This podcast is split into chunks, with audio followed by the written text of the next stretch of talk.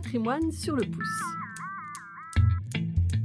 Des podcasts proposés par la Maison du patrimoine pour explorer Quimper, ville d'art et d'histoire. Cette première série est consacrée à l'hygiène et la santé à Quimper.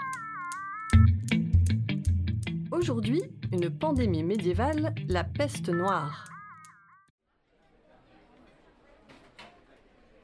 Salut Pascal, je suis contente de te retrouver. Tu sais que j'ai eu quelques symptômes du Covid-19 en avril dernier Ça m'a fait penser au dossier sur la peste du Moyen Âge sur lequel tu bossais pour ta visite. Ah oui, effectivement, mais cette pandémie n'est pas un phénomène nouveau. La peste noire qu'on a appelée bubonique, c'est une pandémie, celle qui a sévi au Moyen Âge de 1347 à 1350. Elle n'avait sévi qu'en Europe? Non, elle va aussi toucher l'Asie, l'Afrique du Nord et le Moyen-Orient. Elle n'est ni la première ni la dernière pandémie de peste, mais elle est la seule à porter ce nom. En revanche, elle a été très bien décrite par nombre de chroniqueurs contemporains. En tout cas, beaucoup de personnes ont été touchées par la Covid en France. Oui, c'est triste, mais ça n'égale pas les chiffres de la peste noire.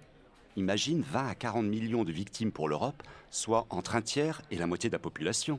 La peste noire a donc été un fléau d'une ampleur exceptionnelle, qui en quelques mois a grandement et brutalement changé la donne démographique. Et toi qui sais tout, pourquoi l'appelle-t-on noir? Par peste noire, il faut que tu entendes peste terrible, effroyable. Je te disais que j'avais eu certains symptômes et... Je sais, la peste provoque aussi de la fièvre, des douleurs musculaires ou articulaires, des maux de tête et une fatigue importante comme pour la Covid-19. Oui voilà, exactement. On m'a fait un test nasopharyngé. L'horreur, cet écouvillon, j'ai cru mourir. Hum, dramatise pas, t'es encore de ce monde. La peste bubonique, elle, elle est provoquée par la piqûre d'une puce infectée sur un humain et se traduit par l'inflammation d'un ganglion ou deux ganglions qui finissent par s'ulcérer. Trois jours après, tu n'étais plus là.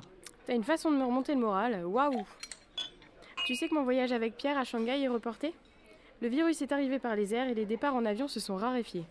Pas d'avion à l'époque pour transporter la peste, mais la maladie se déplaçait bien. Elle est arrivée en Europe par l'intermédiaire de bateaux génois et de rats à leur bord. Et puisque tu me parles de ton voyage en Chine, sache que nombre d'historiens s'accordent aussi sur le fait que la peste aurait suivi la route commerciale de la soie. À partir de Wuhan Je rêve. Je ne sais pas, mais ces virus se répandent dans les villes plus facilement qu'en campagne.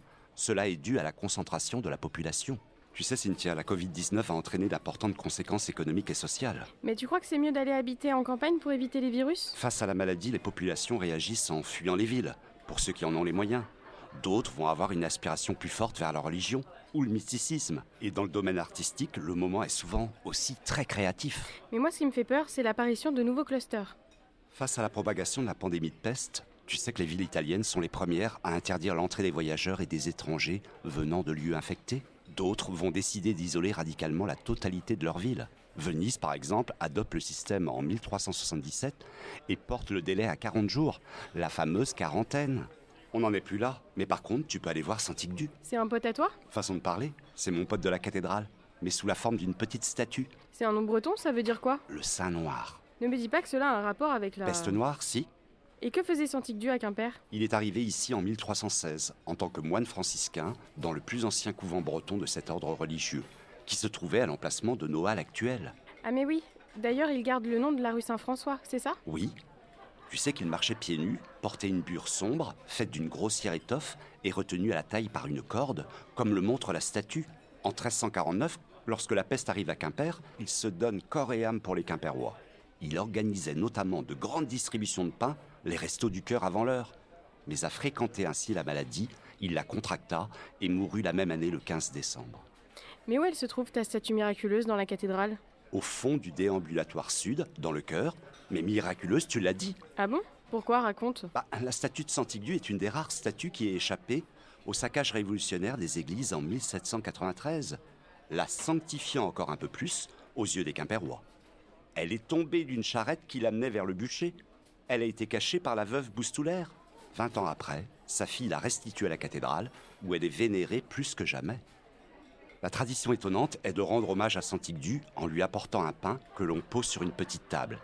Il est notamment prié pour les guérisons, les objets perdus et le soleil pour avoir de bonnes récoltes. Seules les personnes pauvres et les indigents ont le droit de le prendre, respectant ce que faisait le moine, et ce, il y a plus de 650 ans. Et tu pars déjà? Oui, je vais à la boulangerie. Comme ça j'irai déposer du pain à Saint-Tigdu, histoire d'avoir du soleil. J'ai prévu d'aller à la plage cet après-midi. Ingrate.